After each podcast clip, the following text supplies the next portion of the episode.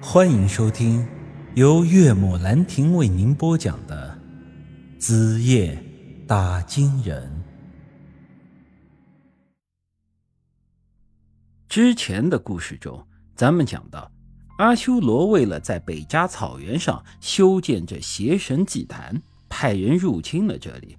当地的三百勇士，也就是我此时身边的这些哥们儿，是奋起抵抗。做出了惨烈的牺牲，他们都被砍下了头颅，本来也都会被做成这铜头傀儡，成为阿修罗的祭品。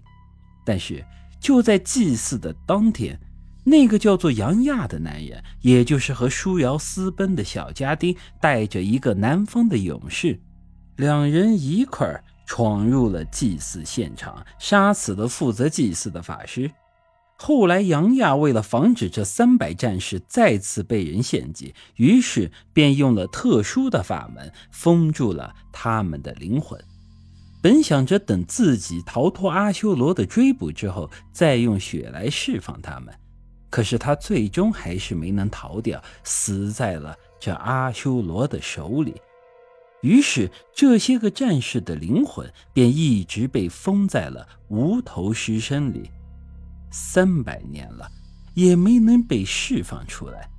这故事中说到，释放这些战士灵魂的办法，就是让无头尸沾到杨亚的血。杨亚虽然早已经不在了，但是他和舒瑶却留下了后代，杨石就是他的后人。所以啊，杨石的身上应该是流着和杨亚相同的血。因此，这些无头尸在沾到杨石的血之后，全都苏醒了过来。至于他们为什么要帮我们，我想可能是因为当年杨亚救了他们，使得他们免于成为邪神的祭品，就算是他们的恩人了。今天沾到了他们恩人的血，下意识的便要报恩，要护住杨石。这对身陷险境的我们来说，无疑是天大的好事。但这石窟里，这无头尸只有三百个，铜头傀儡的数量是他们的十几倍。我不知道这些个无头尸到底能撑多久，便还是拉着姬姐他们，打算从黑石的出口处逃出去。随着我们朝着旁边的黑石靠近，这些无头尸似乎是明白了我们的意图，不但帮忙掩护，还垒出人梯帮助我们攀爬。这次我们很快的便爬上了黑石的平台，五人都顺利的进到了下面的甬道之中。后来，这些无头尸也一路跟随着我们，似乎是打算要一直保护着。护送我们离开这里。由于下方的甬道比较狭窄，不管是人还是无头尸，亦或是这铜头傀儡，都只能是单个通行。这呀，算是救了我们。因为这甬道的阻碍作用啊，铜头傀儡根本没办法追上我们。之后啊，我们顺利的进入到了胡老头挖的通道里，并通过登山绳。逃到了地面上，我是做梦都没有想到，我们居然还能从这地下祭坛里出来。想着这次要是活着回去，一定要斋戒一个月，感谢老天爷的大恩大德呀！但是，我此刻好像是高兴的太早了些。这时候，我们虽说是逃了出来，但事情并没有完。我们现在还是在昔日里拉的范围里，而。这祭坛下面的无头尸和铜头傀儡也都从地上的那个窟窿里冒了出来。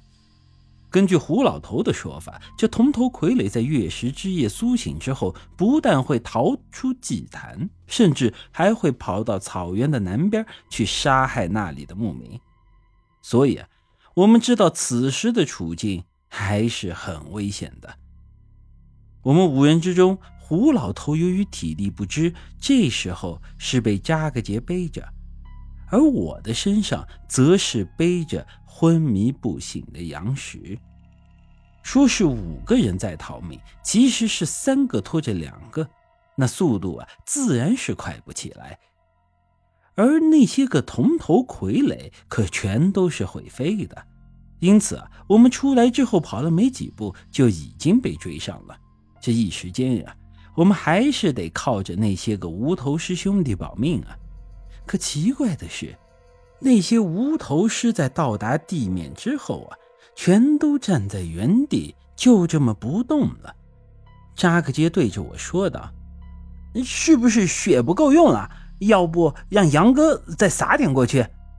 我看了看那些无头尸，又看了看昏迷的杨石，似乎是明白了。嗯，不对，血只是一个起解封的作用，只要人对了，是不在乎这量多量少的。我看那些个无头尸的情况啊，感觉他们的魂应该都还锁在身体里，并没有真正的解封。嗯，那这到底是怎么回事啊？嗯，我想是因为杨石只是杨亚的后代，而并非是杨亚本人。他身上虽然有祖先的血统，但这血的纯度还是不够啊，所以啊，这效果也就不足，达不到彻底解封的程度。